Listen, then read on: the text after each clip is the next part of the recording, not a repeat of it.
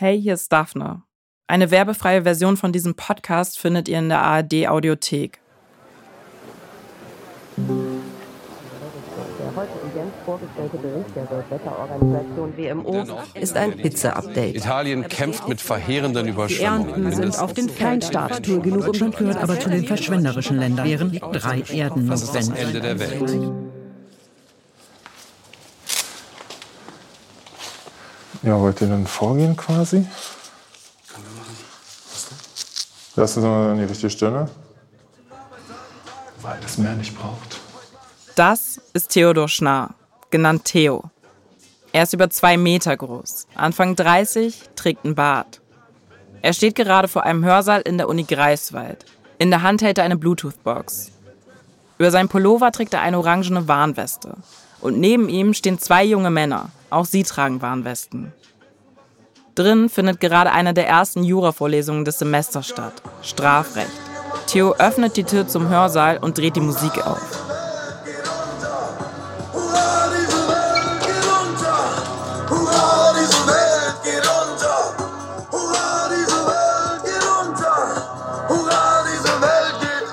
Hallo, wir müssen kurz unterbrechen für eine wichtige Durchsage.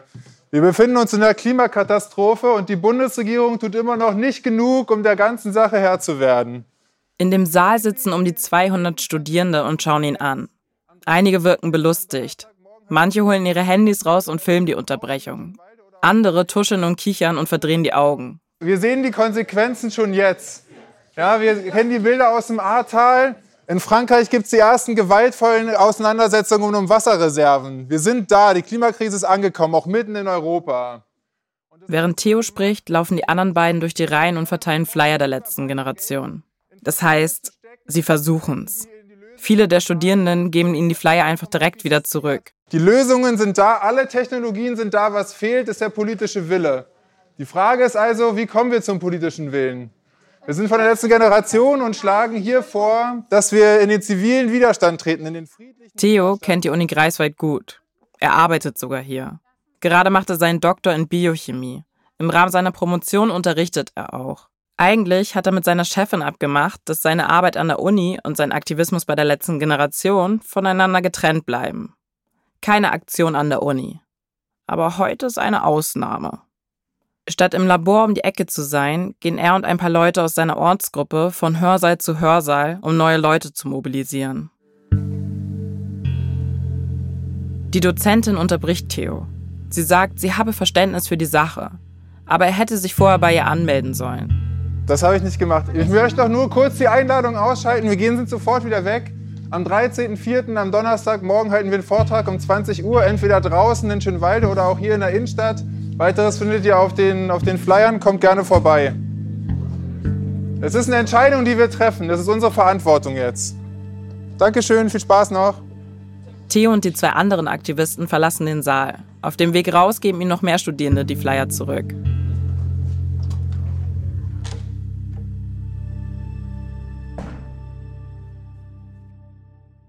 Bei vielen Leuten scheint diese Art und Weise, wie die letzte Generation ihre Message rüberbringt, überhaupt nicht zu zünden. Aber wenn doch, dann so richtig. So wie bei Theo. Im Februar 2022 geht er mit seiner Frau Lena zu einem Vortrag der letzten Generation. Die beiden sind sofort interessiert an dieser neuen Bewegung und wollen wissen, was deren Plan ist. Theo und seine Frau, Lena Schnarr, sind beide Wissenschaftlerinnen die Klimakrise ist für sie schon lange ein großes Thema. Zwar nicht so, dass sie ihr ganzes Leben umgekrempelt hätten, aber wichtig ist es ihnen schon. Also sitzen sie in diesem Vortrag und einen Monat später kleben sie mit auf der Straße. So wie Lena und Theo ging es fast allen, die wir für diesen Podcast begleitet haben. Die wenigsten von ihnen haben langjährige Erfahrungen im Aktivismus gemacht. Und dann gehen sie auf einmal von 0 auf 100. Plötzlich ist da dieses Gefühl, jetzt alles geben zu müssen. Von der Straße über die Medien bis in den Gerichtssaal. Sie werden angegriffen, verhöhnt und riskieren Strafen, die ihr ganzes Leben beeinflussen können.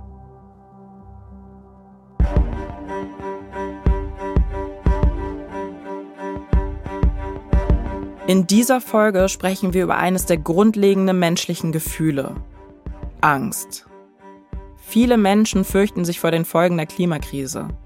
Bei manchen führt das zu Schockstarre, bei anderen zu Verdrängung und bei wieder anderen zu Aktion. Für die letzte Generation ist Angst sehr wichtig, als Antrieb, als Rechtfertigung und vielleicht auch als Taktik, um Menschen angesichts einer sich drastisch verändernden Welt dazu zu bewegen, endlich ihren verdammten Arsch hochzukriegen. Was ja eigentlich erstmal was Gutes ist, oder? Ich bin Daphne Ivana Sagner und das ist Hitze, Folge 4, im Kopf.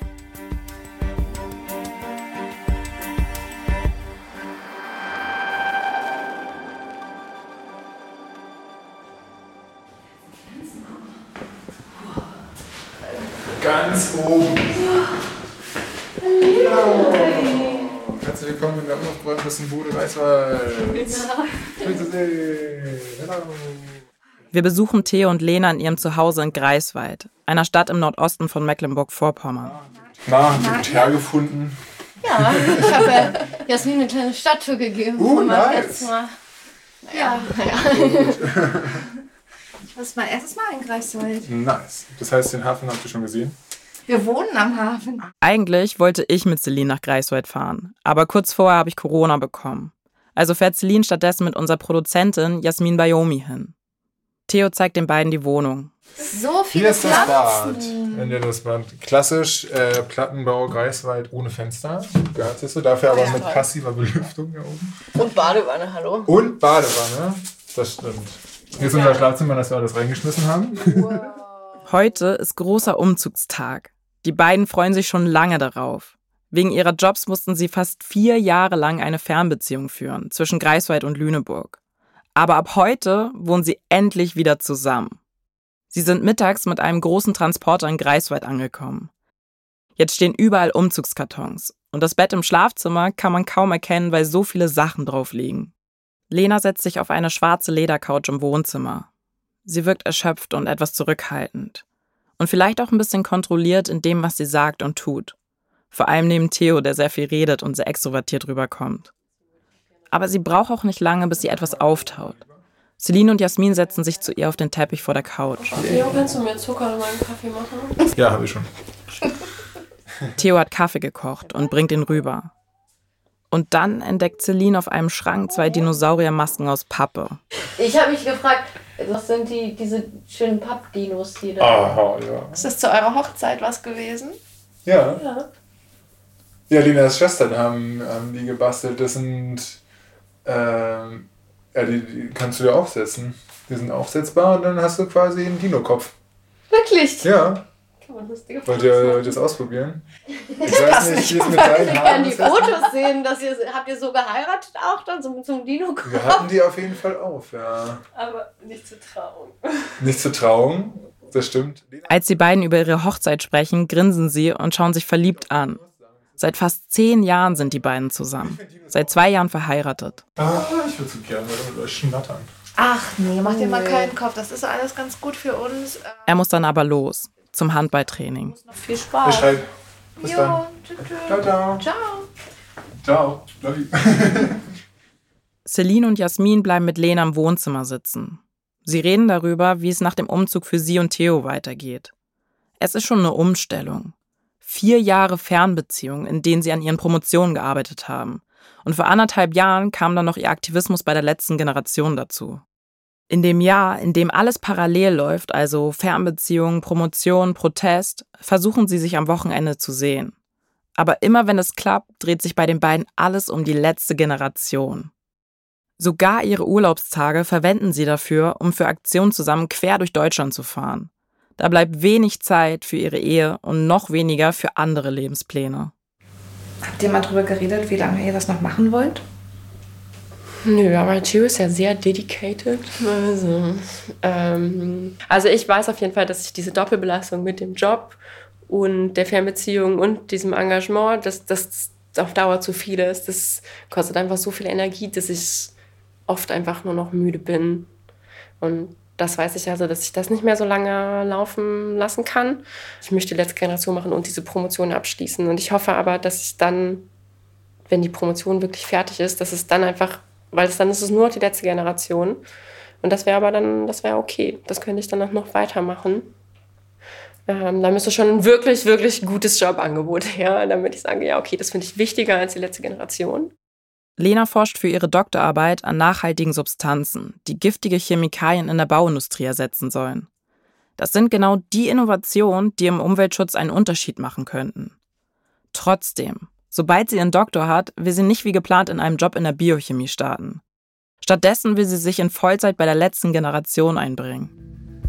An der Stelle kurzer Einschub, weil wir es ja schon ein paar Mal erwähnt haben, dass Leute in Vollzeit bei der letzten Generation arbeiten. Der Verein Wandelbündnis stellt den Aktivistinnen Verträge für Vollzeit- oder Teilzeitstellen aus, manchmal auch Minijobs. Man kann da in Vollzeit bis zu 1300 Euro verdienen. In manchen Fällen aber auch mehr. Und was noch wichtig ist, die Aktivistinnen bekommen das Geld nicht fürs Festkleben, sondern für gemeinnützige Bildungsarbeit. Dazu gehören zum Beispiel auch Vorträge zur Klimakrise, die sie regelmäßig halten. Aber zurück zu Lena. Die kann sich also vorstellen, in so einer Festanstellung zu arbeiten. Eigentlich hatte sie mal ganz andere Pläne. Aber gerade stellt sie ziemlich viel in Frage. Da wäre zum Beispiel auch das Thema Kinder. Aber Kinder zu kriegen macht mir halt auch zum Beispiel mit unseren Zukunftsaussichten ziemlich viel Angst. Deswegen würde ich da auch einfach kein Kind bekommen.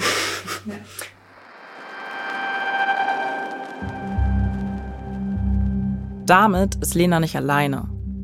Das Aktivistinnen-Netzwerk Avas hat 10.000 junge Menschen in zehn verschiedenen Ländern zu ihren Ängsten in der Klimakrise befragt.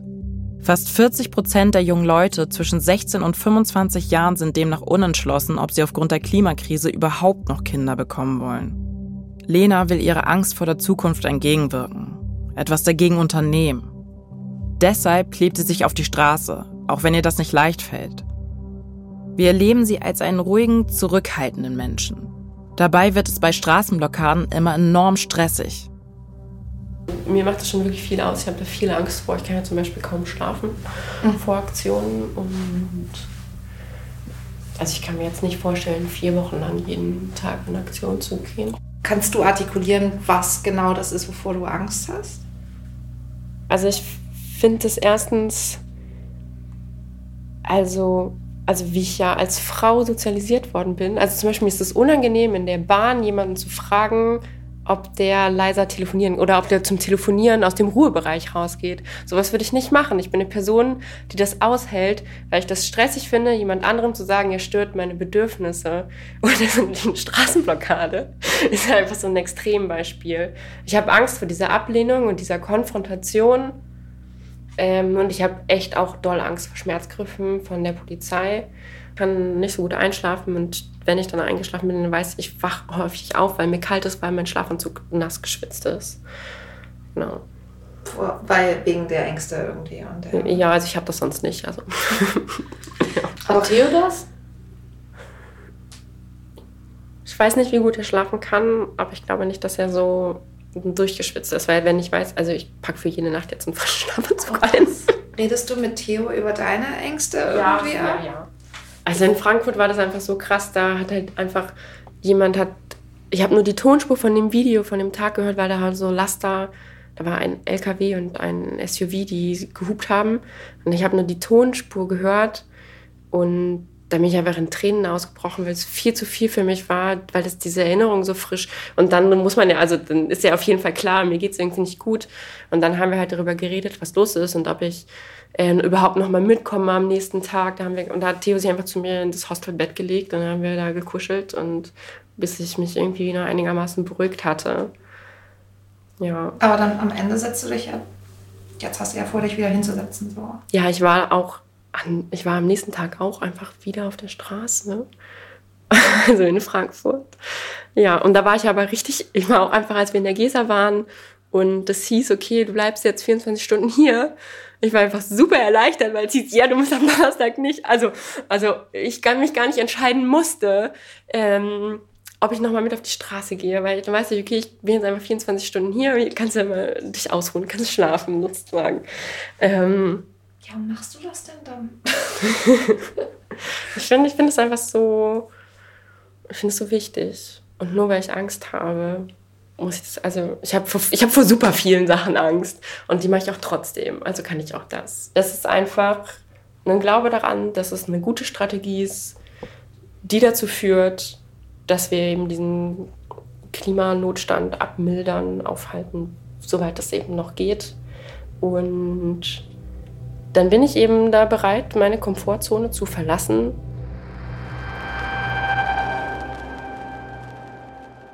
Lena bereitet der Protest schlaflose Nächte und trotzdem geht sie weiter auf die Straße. Welche Angst ist größer? Die Angst vor den Autos und vor der Gewalt auf der Straße? Oder die Angst vor der Klimakrise und vor den krassen Veränderungen, die sie mit sich bringt? Lena hat für sich eine Entscheidung getroffen. Zur Erinnerung. In nur wenigen Wochen hat sie ihren kompletten Lebensplan umgeworfen. Und das alles begann mit einem Vortrag. Wir sind in der ersten Folge schon mal drauf eingegangen. Mit sogenannten Krisenvorträgen versucht die letzte Generation neue Leute für die Sache zu gewinnen. Und die laufen alle nach einem klaren Schema ab, sind zu großen Teilen geskriptet. Man kann sich die Vorlage dafür auf der Website der letzten Generation herunterladen.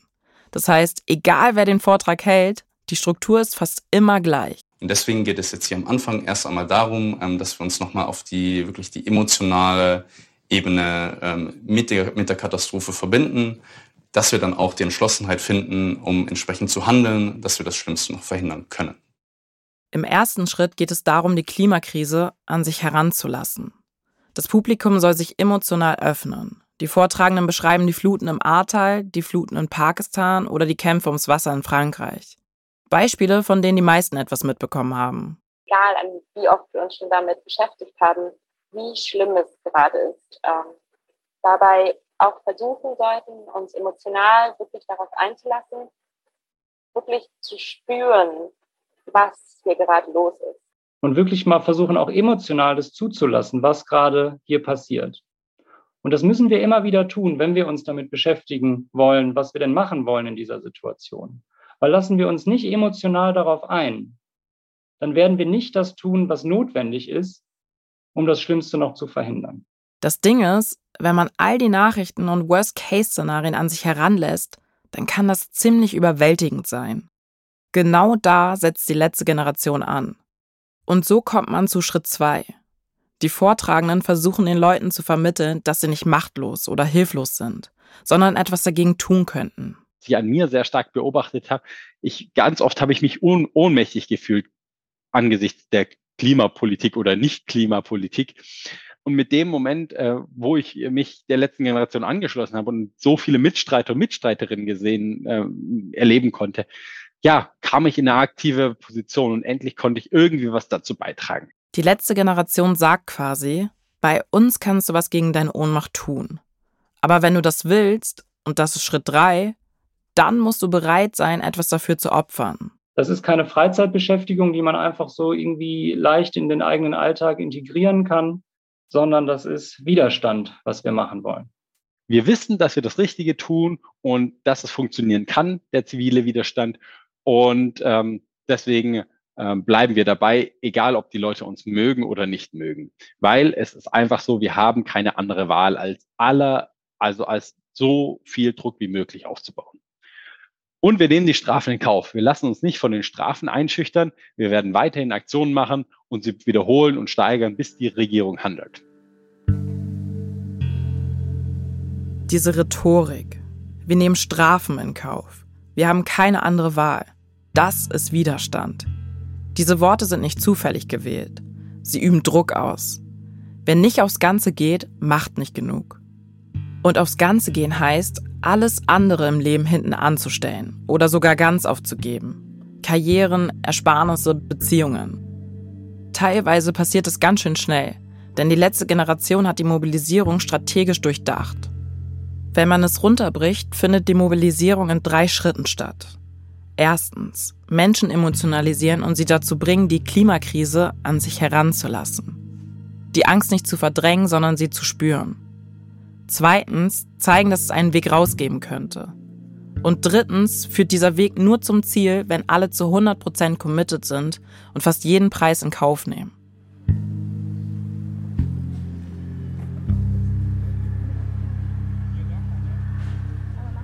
Eine Woche nachdem Celine und Jasmin bei Lena und Theo in Greifswald waren, sind wir in Berlin bei einer Blockade der letzten Generation. Auf der Straße sitzen ungefähr zehn Menschen in orangenen Warnwesten. Diesmal ohne sich festzukleben. Das machen die AktivistInnen nicht bei jeder Aktion. Trotzdem bildet sich dadurch ein Stau. Ein paar Meter weiter lässt ein Busfahrer seine Fahrgäste raus, weil er wegen der Blockade nicht weiterkommt. Die Polizei steht mit zwei Mannschaftswagen um die Blockierenden herum. Wir sind heute ohne konkrete Verabredung da und zufällig treffen wir Lena, die mit auf der Straße sitzt. Also hier steht der Verkehr auf jeden Fall schon mal, ne, auf eurer Straßenseite. Ja, aber die Straße hat die Polizei gesperrt. Achtung, hier spricht die Polizei.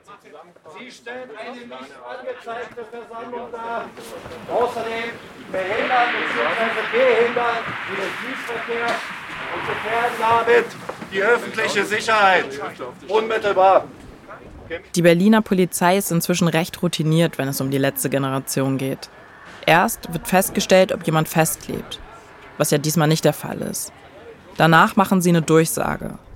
Die Aktivistinnen werden aufgefordert, die Straße freizumachen, sonst werden sie von der Polizei entfernt.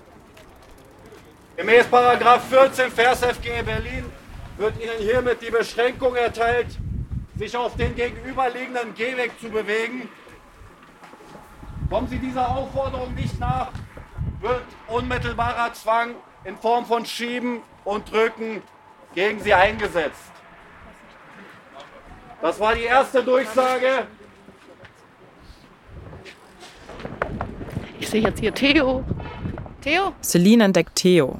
Er kommt gerade von einem Interview beim ARD Mittagsmagazin. Aus dem Studio auf Aus die dem Straße. Studio, ja. Also ich bin ja nicht Teil des Protests heute. Dachte mir, ich komme noch dazu. Also Guck du mal. gehst jetzt auch nicht mit rein. Nee, nee, nee. Weiß ich nicht, nicht das Gefühl, dass ich da jetzt noch so viel ändern kann gerade. Er beobachtet, wie Lena auf der Straße sitzt. Ihr Blick ist jetzt konzentriert und angespannt. Sie schaut starr nach vorne. Wiederholung der letztgemachten Durchsage. Sie stellen eine nicht angemeldete oder angezeigte Versammlung dar.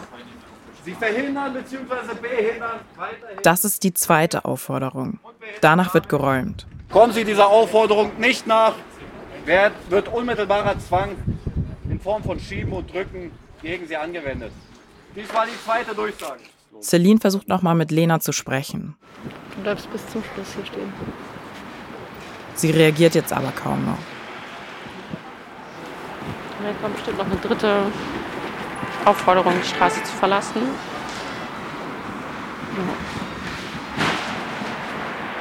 Ein paar Minuten später kommt sie dann. Die dritte und letzte Aufforderung der Polizei, die Straßenblockade aufzulösen. Aber Lena und die anderen bleiben sitzen. Normalerweise sitzt Theo mit Lena zusammen auf der Straße. Aber heute steht er nur daneben und guckt zu, so wie wir. Es ist immer also aufregend und komisch, nicht mit zu sein. Aber ich weiß, dass sie gut vorbereitet ist und dass sie mutig ist und dass sie sich selbst entschieden hat. Und Aber es könnte ja. also es könnte jetzt schon sein, dass du vielleicht in den nächsten Minuten oder in der nächsten halben Stunde jetzt siehst, wie sie hier weggezerrt wird und ja, also ja, ähm, ja. Also klar, das ist schon was, was mich beschäftigt. Also natürlich habe ich Angst um sie. Und dementsprechend ist es natürlich auch irgendwie eine anstrengende, emotional belastende Situation. Aber ich weiß eben auch, dass das ihre Entscheidung war und dass sie sich halt genauso wie ich darauf sehr gut vorbereitet hat und für sich entschieden hat, dass, es, dass, dass sie das jetzt machen muss. Und insofern, ja, also klar, klar habe ich Angst. Kurz danach ergreift die Polizei härtere Maßnahmen und fängt an, die Straßenblockade aufzulösen. Dafür greifen die PolizistInnen zu zweit unter die Schultern der Protestierenden und schleifen sie an den Straßenrand. Ich habe keine Lust, sie zu tragen.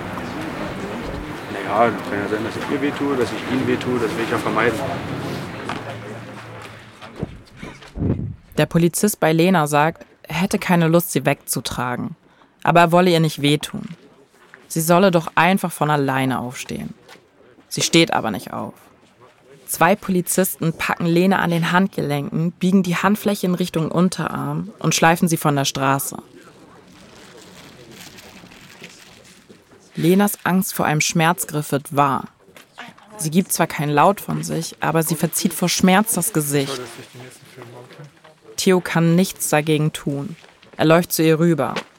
Als die Polizisten sie auf dem Bordstein absetzen, nimmt Theo sie in den Arm. In der Umarmung weint Lena kurz. Dann schickt sie Theo weg. Er darf da nicht stehen, weil es sich noch immer um eine polizeiliche Maßnahme handelt. Neben Lena saßen mehrere Frauen in der Blockade, die sich jetzt um sie kümmern. Sie haben ja, also ich habe hab gar zwei Schmerzgriffe. Schmerzgriffe? In der Hand? Ja, aber es tut mir noch die rechte weh. Weil der Polizist mich nicht tragen wollte. Ach so. Welche Hand ist es? Ähm, wo tut's Ich bin Physiotherapeutin, darum frage ich so. Ist hier? So. Theo steht so zwei Meter weiter weg und spricht mit einem Polizisten darüber, wo er sich hinstellen darf. Das Gespräch wirkt ziemlich freundlich, vor allem wenn man bedenkt, dass die Polizei seiner Frau gerade Schmerzen zugefügt hat. Aber ich meine, wir haben halt beide diese Entscheidung getroffen, dass wir Teil der letzten Generation werden und in diese Proteste gehen und haben da häufig drüber gesprochen und ja. Du meinst, aber ist das schon krass, wenn du dann dahinter stehst und mit dem Polizisten noch sprichst und auch irgendwie noch nett mit denen sprichst Ja. und sie gerade da weinend noch sitzt, weil die ihr die Hand umgedreht haben. So. Ja. Ja, ist krass. Es mag von außen auf jeden Fall absurd erscheinen. Ähm, ja, also meine, ich, wenn ich halt dann dabei sitze, sozusagen für uns beide in der Situation nicht gewonnen. Und bei ihr war eine Physiotherapeutin, das heißt, ich wusste irgendwie, dass sie in guten Händen ist und Lena hat mich auch so ein bisschen weggeschoben. Ja, also. In mir? Ich habe immer das Gefühl, du, du antwortest zwar sehr pragmatisch und so, wie es im Kopf ist, aber das sind ja nicht die Gefühle. Nicht? Ja, es ist halt bedrückend und es tut halt weh. Tut weh zuzugucken. Ich glaube, es ist vor allem, dass, dass die halt Schmerzen hat und weint. und dann ist schon das, was mir am meisten weh tut. Und ja, Theo hat offensichtlich ein Kloß im Hals. Es ist das zweite Mal, dass wir Theo für einen Moment emotional erleben. Das erste Mal war, als wir ihn vor Gericht begleitet haben. Da kamen ihm die Tränen, als er darüber gesprochen hat, wie viel Angst ihm die Zukunft mache. Wie er eigentlich nur ein ganz normales Leben führen und eine Familie gründen wolle. Wir kennen ihn als jemanden, der fürsorglich ist, der viele Witze reißt und selbst laut mitlacht. Und wir nehmen ihn als jemanden wahr, der sein Leben unter Kontrolle hat, trotz Doppelbelastung durch Promotion und Aktivismus. Aber Theo ist auch jemand, der uns gewissenhaft zehnminütige Sprachnachrichten mit Updates schickt und der sehr viel redet. Es scheint, als würde er sich dahinter verstecken. Es ist in der Regel schwer, wirklich zu wissen, was in ihm vorgeht. Deswegen fällt uns das direkt auf, als er kurz Gefühle zeigt. Vor Gericht und auch auf der Straße hier mit Lena. Er fasst sich schnell. dass sie da sitzt, ist nicht schön. Aber es ist Teil des Protests. Ne? Diese Haltung, dieses, es ist zwar nicht schön, aber notwendig. Das ist Standard bei der letzten Generation. Lena kämpft gegen ihre Ängste, die dann auch noch wahr werden. Und Theo, ihr Partner, sieht zu, leidet mit. Aber sie beißen die Zähne zusammen. Die Angst vor der Zukunft ist stärker als alles andere.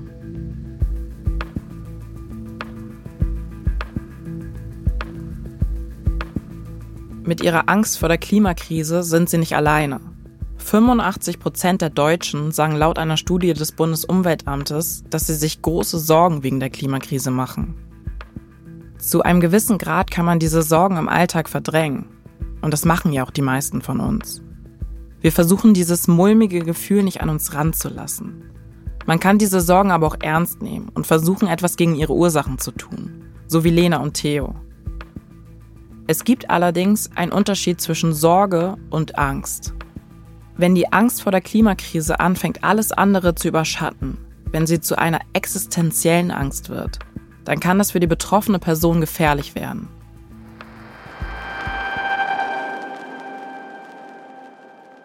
Mehrere Monate nach der Aktion mit Lena und Theo hören wir in einen Chor der letzten Generation rein.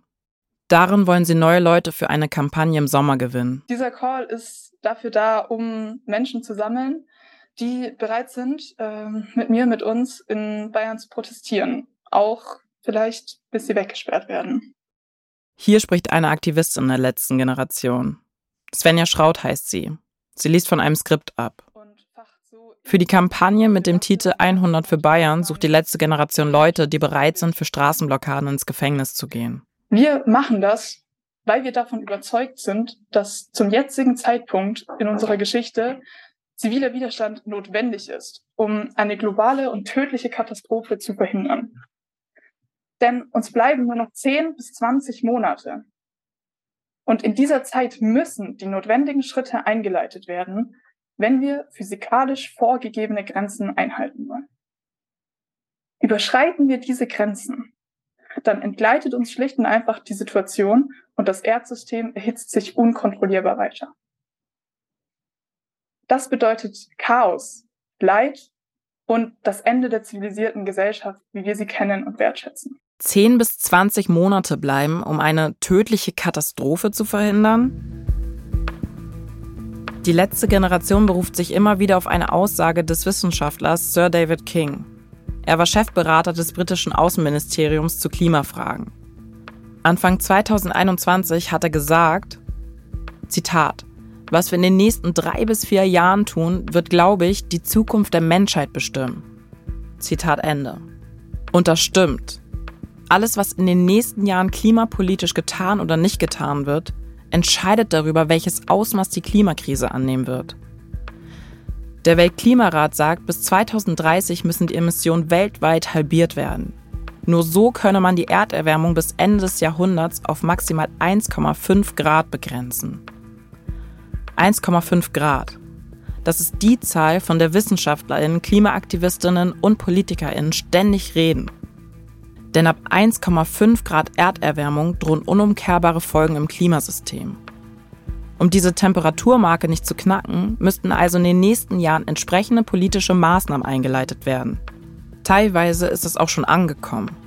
Die jetzige Außenministerin Annalena Baerbock warb in einem Wahlwerbespot der Grünen zur Bundestagswahl 2021 mit einem entsprechenden Statement. Ihre Stimme entscheidet über die letzte Regierung, die aktiv Einfluss auf die Klimakrise nehmen kann. Bevor es zu spät ist. Diese Dringlichkeit ist also nichts, was die letzte Generation erfunden hat. Sie nutzt sie genauso, wie auch die Grünen es im Wahlkampf getan haben, um neue Mitstreiterinnen zu gewinnen. Doch im Gegensatz zu Annalena Baerbock scheint die letzte Generation zu fordern, dass jede einzelne Person in der Gruppe jetzt sofort so viel wie möglich für den Protest geben soll. Egal, ob da die Angst vor der Polizeigewalt ist, ein Job, Kinder oder andere Hindernisse. Wir schauen uns den Call mal genauer an. Deshalb kommen wir heute hier aus ganz Deutschland zusammen, um für uns persönlich aufrichtige Antworten zu finden auf die Fragen, die jetzt zählen. Was möchte ich in der uns verbleibenden Zeit tun? Wie viel Verantwortung kann ich übernehmen? Und kann ich meine Pläne für die nächsten Monate vielleicht aufschieben? Das ist der ernst gemeinte Versuch, etwas zu schaffen, was bei Erfolg in die Geschichtsbücher eingehen wird. Und die Folge davon ist nun mal, dass wir alles geben müssen, was wir in uns tragen, um diese Chance auf Erfolg auch zu haben. Weniger wird wohl nicht reichen. Wir meinen das wirklich ernst mit dem Geschichteschreiben. Auch ungeachtet der persönlichen Konsequenzen und ungeachtet dessen, welche Signale wir von außen bekommen. Leute, die bei der letzten Generation mitmachen, fühlen sich offenbar davon abgeholt. Von dem Gefühl, Teil einer Gruppe zu sein. MitstreiterInnen zu haben, die das Ausmaß der Klimakrise genauso begreifen wie sie selbst. Die auch Angst haben und etwas dagegen tun wollen. Und vielleicht fühlen sie sich auch abgeholt, von dem Narrativ auf der vermeintlich richtigen Seite der Geschichte zu stehen und das geht anscheinend nur, wenn man alles dem sogenannten Klimakampf unterordnet. Im Vortrag, den ihr wahrscheinlich alle kennt, haben wir immer das Beispiel der Freedom Riders. Mit dem Vortrag meint sie die Krisenvorträge. Darin nennt die letzte Generation immer wieder die Freedom Riders aus den USA als Erfolgsbeispiel für zivilen Ungehorsam. Die Freedom Riders waren vor allem schwarze Menschen in den USA, die sich gegen die vorgeschriebene sogenannte Rassentrennung in Bussen und Bahnen aufgelehnt haben, indem sie extra genau in diesen Bussen mitgefahren sind. Und ja, wir betonen auch da immer, dass das eine andere Situation war und dass es ein ganz anderes Unrecht war, was davor herrschte. Die Freedom Riders haben gegen Diskriminierung gekämpft, weil schwarze Menschen ausgeschlossen und unterdrückt wurden, unter anderem aufgrund äußerer Merkmale. Das ist bei den hauptsächlich weißen Aktivistinnen der letzten Generation anders. Der Vergleich hinkt also tatsächlich ganz schön. Aber wir wollen auf etwas anderes hinaus. Und diese Menschen im Widerstand damals, ihre Antwort war, sie haben ihr Testament geschrieben. Sie erkannten die Gefahr, dass sie durch ihren Protest zu Tode kommen könnten. Und sie haben es trotzdem für wichtig und richtig empfunden. Und sie sind dieses Risiko eingegangen und haben ihr Testament geschrieben, statt zu stoppen. Auch hier bei uns gibt es zwar andere, deutlich weniger drastische, aber doch sehr unangenehme Konsequenzen. Das Risiko eingehen, zu sterben und sein Testament zu schreiben. Das sieht die letzte Generation offenbar als vorbildlich an. Wer mitmachen will, soll 100 Prozent geben. Auch wenn die innere Stimme sagt, ist das wirklich der richtige Weg? Es braucht den Versuch, sich frei zu machen von den inneren Widerständen, die uns davon abhalten, alles zu geben. Und dann braucht es es, dass wir diesen Weg zu Ende gehen. Dass wir nicht anhalten, bevor dieses Unrecht aus der Welt geschaffen. Und dass wir uns auch nicht davon abhalten lassen, wenn eine äußere Macht uns davon abhält. Wir werden es durchziehen, ungeachtet dessen, was die Medien sagen, was die Politik sagt und vielleicht auch, wenn sie gar nichts dazu sagt, was unser eigenes persönliches Umfeld sagt und was innere Zweifel in uns drin sagen.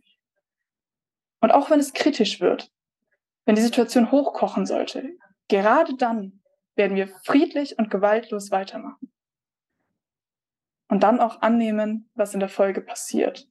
Und dann kann es am Ende funktionieren. Den Weg zu Ende gehen, ungeachtet der persönlichen Konsequenzen und der inneren und äußeren Widerstände. Keine Zweifel zu lassen, keine Angst vor den Konsequenzen haben, egal wie schlimm sie sind. Und das, obwohl teilweise hohe Geldstrafen drohen. Vorstrafen oder Traumatisierung durch Gewalterfahrung, die einen ein Leben lang begleiten können. Das wird immer wieder damit gerechtfertigt, dass die Strategie vielleicht funktionieren kann. Und durch diese krassen Voraussetzungen. Sie meint die potenziellen Gefängnisstrafen, die in Bayern drohen. Können wir einen Moment der Wahrheit kreieren und die Frage an die Gesellschaft richten, wo steht ihr? Und deshalb, ja, möchte ich jetzt den Vorschlag an euch äußern, für die Sache eingesperrt werden. Sie gehen nach Bayern, weil sie bereits wissen, dass dort die Sicherheitsbehörden hart gegen sie vorgehen. Das wollen sie nutzen. Es kommt hier so rüber, als sei das gerade der einzig logische und notwendige Schritt, sich einsperren zu lassen für die Sache. Die letzte Generation ist überzeugt, dass sie so ein gesellschaftliches Umdenken in der Klimakrise auslöst. Und das scheint wichtiger zu sein als die persönlichen Grenzen. Denn wir wir können es schaffen und wir müssen es auch schaffen, mit diesem Moment der Wahrheit und diesem Appell an die Gesellschaft, wenn 100 friedliche Menschen eingesperrt werden. Der Fokus ist eben ein Monat, aber wenn Menschen darüber hinaus den Widerstand fortsetzen möchten, dann ist es natürlich ein starker Weg, der absolut äh, machbar ist, den, den ihr gehen könnt. Lasst uns gemeinsam uns auch vor diese Fragen stellen, wie viel Verantwortung können wir jetzt übernehmen es ist eine Gratwanderung zwischen Angst und Hoffnung. Instrumentalisiert die letzte Generation die Angst verzweifelter Menschen? Wir haben den Eindruck, ja. Sie emotionalisieren gezielt, nutzen absichtlich die Kraft der Angst vor der Klimakrise und fordern gleichzeitig komplette Aufopferung. Aber ihr Vorgehen lässt sich auch anders deuten. Sie sagen verzweifelten Menschen, hey, ihr könnt was tun und zeigen einen Weg auf, sich der Klimakrise zu stellen. Vielleicht stimmt beides. Ich habe Angst davor, welche Menschen davon angesprochen werden und wie es den Menschen damit geht. In der nächsten Folge hören wir von einer Person, die einmal Teil der Bewegung war. Weil die letzte Generation hat auch sehr stark diesen, meiner Meinung nach, toxischen Aktivismus prägt. Dieses, ihr müsst das machen, ihr müsst auf die Straße gehen, ihr müsst ins Gefängnis gehen, ihr müsst Straftaten begehen, weil wir müssen handeln und deswegen müsst ihr das tun. Und deswegen müsst ihr immer weitermachen und deswegen müsst dieses ganze immer weiter gar nicht nachdenken, keine Pause, nicht sich um sich selbst kümmern, sondern hey, da ist ein Problem und wir müssen das jetzt verhindern und deswegen müssen wir alles tun. So, aber das so funktioniert es für mich meiner Meinung nach nicht. Und wir treffen Henning Jeschke, den Mann an der Spitze der letzten Generation. Wir konfrontieren ihn mit den Vorwürfen. Was ich sehe ist, dass Leute mehr Lebensfreude haben, ähm, die berichtet haben, ich habe jetzt drei Jahre lang meinen Job gemacht, ohne dran zu glauben, oder während ich mit voller Verzweiflung eigentlich weiß, was passiert, aber mir denke, ich kann nichts tun. Leute können jetzt was tun, gehen da voll rein und was gibt es quasi Lebensfreude stärkenderes, als wenn das mit anderen Menschen auch noch zusammen passiert, wenn man das als Gruppe macht.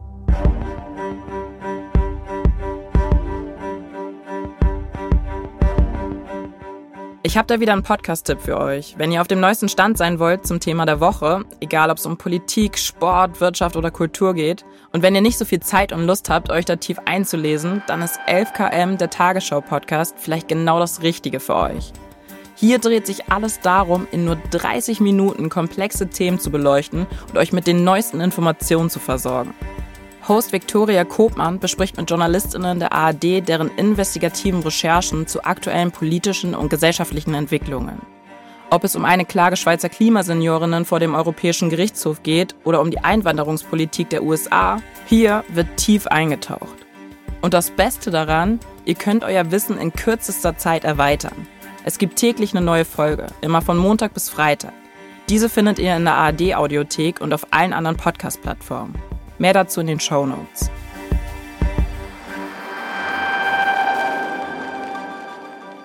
Hitze ist eine Co-Produktion von THZ Media und dem RBB. Ich bin eure Host Daphne Ivana Sagner. Recherche Celine Weimer-Dittmar und ich. Skript Celine Weimer-Dittmar. Senior Producer THZ Media Jasmin Bayomi. Projektleitung und Redaktion RBB Anton Stanislavski. Executive Producers THZ Media, Robin Drömer und Jasmin Bayomi. Executive Producer RBB Jens Jarisch. Originalmusik Julian Lautenbacher. Technische Produktion und Sounddesign Joscha Grunewald. Dramaturgische Beratung Emily Ulbricht. Fact-Checking Team RBB Rechercheservice. Cover RAM. Archivrecherche Katrin Groth. Besonderer Dank an Konstantin Beetz, Jan Böhmermann, Hanne Herbst, Robin Kerkhoff, Sebastian Ott, Lydia Stanislavski, Hanne Steinbuch und Sonka Vogt.